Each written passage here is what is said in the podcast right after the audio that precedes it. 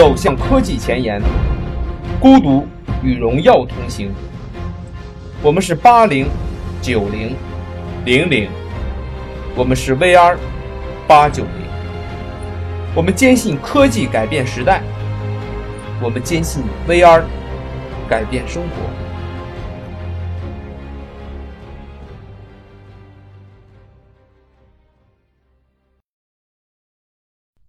大家好，我是奎萨，欢迎收听我们新一期的 VR 每日解读。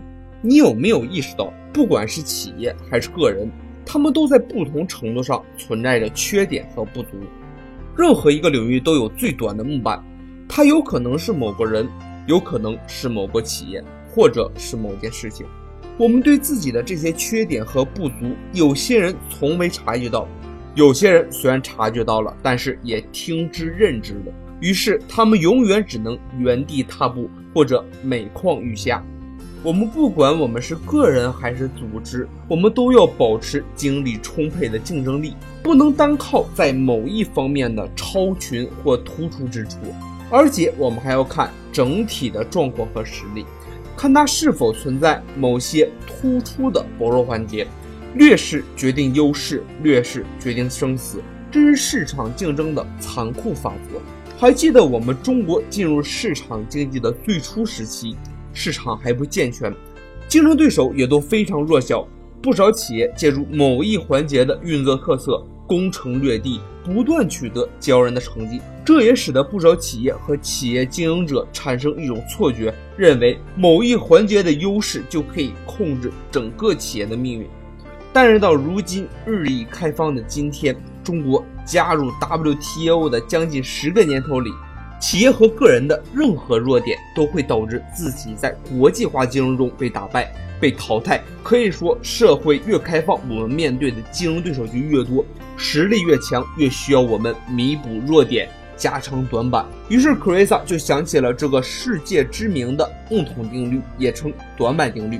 他的意思是一个眼口不齐的木桶，它到底能盛多少水，不在于木桶上最长的那根木板，而在于最短的那根木板。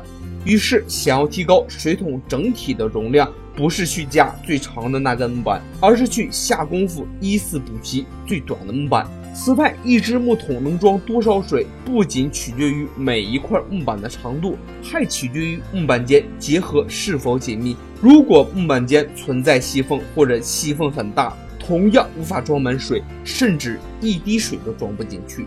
那么，同样，我们把一个企业看作一个木桶，企业经营所需要的各种资源与要素，比喻成组成木桶的每一个木块。比如，我们把资金、技术、人才、产品、营销、管理等等，那么一个企业所取得的成绩大小，完全取决于企业资源中最短缺的资源和要素。虽然有很多人都知道这个原理，但是我们把原理运用到自身却很难很难。其最主要的一点是我们如何发现自己的短处呢？任何一个领域都有最短的木板，它可能是某个人或者某个企业。或者是某个行业，或者是某件事。作为一个聪明的管理者，应该把它迅速找出来，并抓紧做长补短，否则它给你带来的损失可能是毁灭性的。很多时候，往往就是这样一个环节出了问题，而毁了所有的努力。而对于个人来说，我们的短处往往是我们人性的弱点，比如恶习、犯错、嫉妒、贪婪、忧虑，甚至马虎。这些人性的弱点都有可能引起我们的短板。弱点是什么呢？大多数人都会赞同韦氏和牛津英语词典上给出的定义：弱点是我们不在行的领域。按照这种定义，你会发现自己不在行的领域多的数不清。但是你无需担心，因为他们并不会妨碍你出色发挥。对于他们，你无需采取什么措施，置之不理就是了。比如，如果你不会使用质谱仪，或者不知道元素在周期表上的序列，这些都不算是弱点。因为你八成不是一个专业的科学家，你也许会在某次知识问答的游戏中陷入尴尬。除此之外，你不会为不精通这些领域而感到丝毫的不安。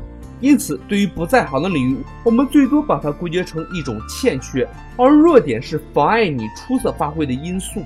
而欠缺只是在一种情况下会变成真正的弱点，一旦你所做的工作需要你，并且掌握某种技能或知识，你的弱点就此诞生了。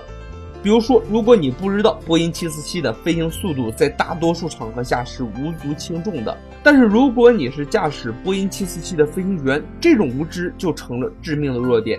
同理，缺少沟通能力对于你做好原来的法律调研工作并无妨害，但是，一旦你决定当一名审判律师，它就成了弱点。而一旦你知道了自身真正的弱点所在，你该如何应对呢？比如说，你是一名医疗器械的推销员，你一味地向医生推销，却没有意识到当今医疗市场上财务主管才是真正的决策人。再比如，你是一名经理，但不善于有绩效派，因为你不知道如何与员工共同制定明确的目标。而对于这些弱点，答案非常明确：学会你所需要的技能或者知识。那之后又一个问题来了，我们如何迅速地提高职业竞争力呢 c r i s a 给到的做法有五个。第一，我们要做个 SWOT 分析，SWOT 分别代表四个单词，它代表的是我们的长处、短处、机遇或者威胁。我们通过 SWOT 分析来针对我们自身面临的机会和威胁进行分析，为了更好的抓住我们的机遇，躲避我们的风险。第二步，制定短补的目标。即自身希望达到的学习效率，这一点至关重要。目标是一定可以实现的，要量化以便衡量结果。不同的学习目标要有层次，而且要互相协调。第三是要制定一个补短的计划，由这个计划来指导学习和工作，而不是随意的想做就做。第四，我们要制定一个补短的行动方案和时间进度表，以利于计划的执行和控制。第五，我们要对补短的学习过程中进行控制。计划执行的过程中，要及时衡量学习的结果，进行评估、诊断结果，然后采取修正的行动。而在现实中，控制这一环节往往会被很多人忽视。于是，我们去补了，去学了，但是没有控制，这也很容易造成补短的低效。虽然我们的短板效应，也就是木桶定律，有着这样或者是那样的好处。但是木桶定律也有失灵的时候，在现实生活中，我们常常发现这样的现象：许多企业存在着这样或者那样明显的问题，比如说服务不规范、产品有缺陷、关键技术人员不足、老板素质低下等等。可是这些企业仍能比较快速的向前发展，许多企业甚至还发展的更快，这是为什么？麦肯锡哪里错了？为什么有些企业短板加上之后仍然达不到预期的效果？为什么木桶定律会在这时失去说服力？难道木桶定律存在着失灵现象吗？于是我们仔细的分析，我们就会发现，当企业产品因成本过高而定价太高时，一些专家会建议企业采取供应链管理来压缩运营成本；当企业的产品质量不够理想时，专家们还会要求企业采取全面质量管理。当企业的销售渠道不畅时，顾客抱怨企业对他们不够关心时，顾客抱怨企业对他们关心不够时，销售专家会建议企业采用客户关系管理和企业服务流程等等等等。针对这些和那些的不足，许多人。特别是许多国际咨询公司在对企业进行咨询诊断时，面对企业的短板，他们会盲目的进行短板加长加宽。企业如果不愿意这样做，一些专家会恐吓企业：如如果不把这块营销木桶上最短的木板给补上，会影响整个营销木桶的盛水量。然而，往往结果是，不断的结果的确是短板成为了长板，但是企业的问题依然如故，甚至更加严重。麦肯锡兵败的主要原因也是就事论事，这也是所谓的短板盲目加长。所以在经过努力的探求，我们知道一个企业所拥有的资源总是有限的，所以我们不要求企业在各个方面都有所长。一个企业只要在产品质量、价格、方便性、增值服务和客户体验等五个属性中选择一个或几个作为突破口。在这几个属性中培养起核心竞争力，其他的几个属性只要达到行业一般的水平，就已经具备了足够的竞争力。所以，当我们进行资源匹配时，如果你把大部分的资源都投入到对板的那个木板上，也就是说投入到了劣势业务项目上，那么之前投入的优势和业务发展项目上的资源就会相对较小。而优势和发展业务项目其实都是比较稳定的业务。一旦我们投入降低，就会影响产出，这样就违反了效益原则。我们再按照效益原则来讨论，就是因为它是最消耗资源，而且产出最小的业务，而且是一个最不容易提高业绩的业务。我们用上一期讲的二八法则来评定，它是一种投入百分之八十资源而只产出百分之二十结果的业务，因此它就是那种没有效率的业务。那如何放大自己的优势呢 c r i s a 举一个放大自己优势的例子。一个穷困潦倒的青年流浪到巴黎，期望着父亲的朋友能够帮自己找一份谋生的工作。父亲的这位朋友问：“你精通数学吗？”这位青年羞涩的摇头。那么历史地理又怎么样？青年又不好意思摇头。接着那位父亲的朋友问：“你懂法律吗？”青年直接窘困的垂下了头。于是他又问：“会计怎么样？”这位父亲的朋友连连发问。青年都只能摇头的告诉对方，自己似乎从来都是一无长处，连丝毫的优点都找不到。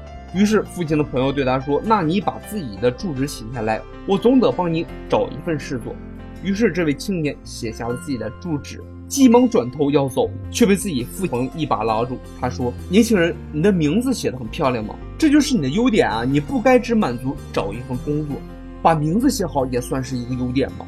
青年的疑惑在对方的眼睛中找到了肯定的答案。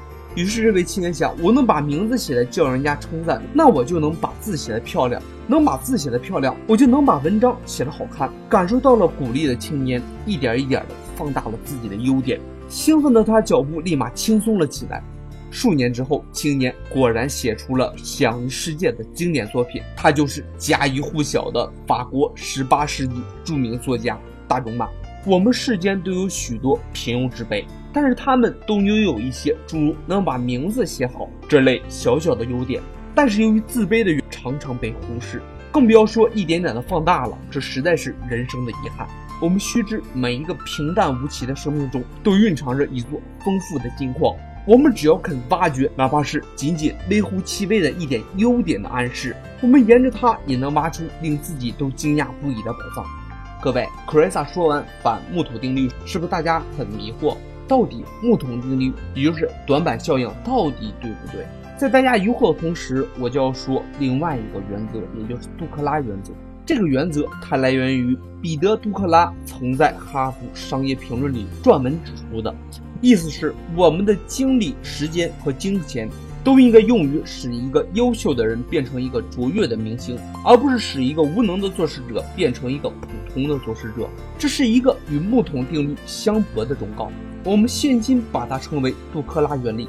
彼得·杜克拉认为，人们不该把努力浪费在改善低能力的人或者技能这一方面，而是应该使那些表现一流的人或技能变得更加卓越。尽管我们还不能确切的知道，把一个优秀的人变成一个卓越的人，比把一个无能的人变成一个普通的人，究竟能省多少精力、金钱和时间？但是杜克拉的观点效果还是显而易见的。杜克拉告诫说。坏习惯必须改掉，因为它妨碍你取得成就；但对你的某一方面的缺点和不足，却并不一定要花力气把它提高到普通水平。因为这样做的话，改善的很有可能不是你某一方面的能力，而是使你失去自我。而木桶定律着眼于人的不足、缺点，而且认为人们的不足、缺点都是不好的。因而，人们应该千方百计地弥补不足，改正缺点。杜克拉的原则则关注人的长处，组织或者个人应该千方百计地创造条件，把精力、金钱和时间都用在发挥人的优点上，而让人的缺点不要干扰优点的发挥。那么，什么是优点和长板子呢？长板子和优点就是人们各个能力中相对突出的能力，即核心竞争力。它是我们赖以生存和发展的关键性能力。一个木桶只要有长板子，就可以补短板子。也就是说，人们应该在核心力足够强的时候，再花大力气弥补不足。因此，对于个人而言，不要盲目的弥补你自己的短板子。在补短板子之前，要审视一下自己的基础竞争力如何，有没有核心竞争力。在想装更多水的时候，先想一想，凭什么能装更多水？所以也就产生了我们看到现今很多企业都在利用扬长避短来谋生和发展，这也是小企业采用重点集中的战略有异曲同工之妙。最后，克瑞萨给予的忠告是：我们是个人也好，还是企业也好，我们遇到最大的问题还是生存发展的问题。